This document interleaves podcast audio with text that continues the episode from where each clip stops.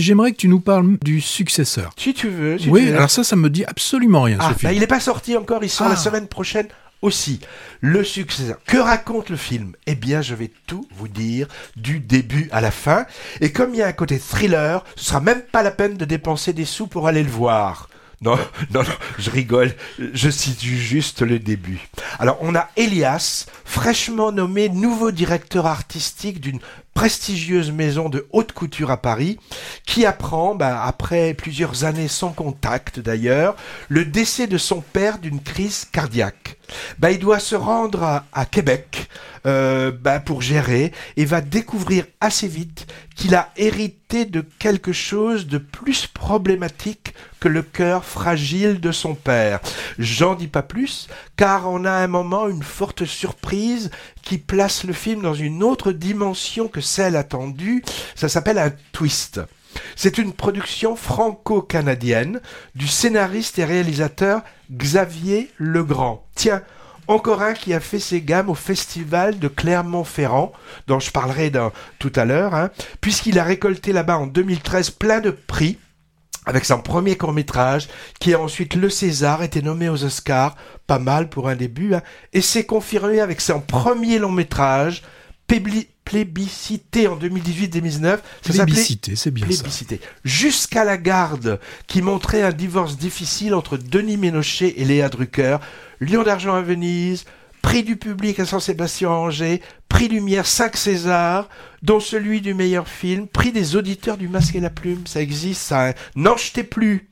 Alors évidemment, je suppose que la pression est forte quand on doit s'attaquer au deuxième, car on est attendu au tournant. Donc j'ai vu ce deuxième, le successeur, donc il y a quelques mois. Il était en compétition au festival de Saint-Sébastien et j'en suis sorti plutôt content sur le moment, mais il a baissé dans mon estime au cours du temps, car à la réflexion, je lui ai trouvé des défauts.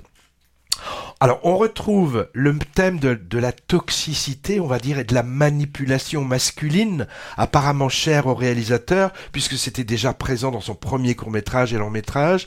On sent qu'il s'attache à dénoncer la violence, en particulier celle exercée par les adultes sur des enfants, mais j'ai trouvé ici de façon maladroite, en exacerbant euh, et en étirant peut-être de façon inutile certains côtés glauques de son histoire, pour en faire spectacle finalement.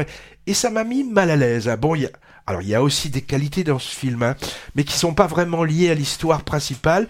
Je pense à la magnifique scène de défilé de mode du début. Alors, C'est vraiment superbement filmé par de multiples caméras.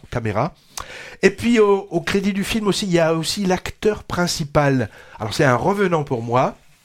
Elias, c'est Marc-André Grondin, acteur québécois euh, qui a maintenant la quarantaine, hein, révélé au grand public dans le mémorable Crazy de Jean-Marc Vallée en 2005, en jeune gay dans le placard, fan de Bowie et en conflit avec sa père, son père. Il a été très bon aussi dans le super émouvant Le plus beau jour du reste de ma vie, pour lequel il avait récolté le César de l'espoir masculin. Alors après, il a disparu de mes radars, ça faisait longtemps qu'il n'était pas apparu sur nos écrans, il a changé. Moi aussi, hein, sans doute. hein. Alors il est très bien, en fils de plus en plus perdu, découvrant des secrets sur son père. Bon, mais ça suffit pas à faire un bon film du succès pour moi. Peut-être que tu aurais un autre avis, Patrick. Je serais curieux d'en entendre si tu vas le voir. Il sort donc le 21 février. Qu'est-ce que je peux dire aux auditeurs? D'aller le voir pour se faire une idée. Mais attention, c'est assez quand même déstabilisant et dark, comme diraient les Québécois.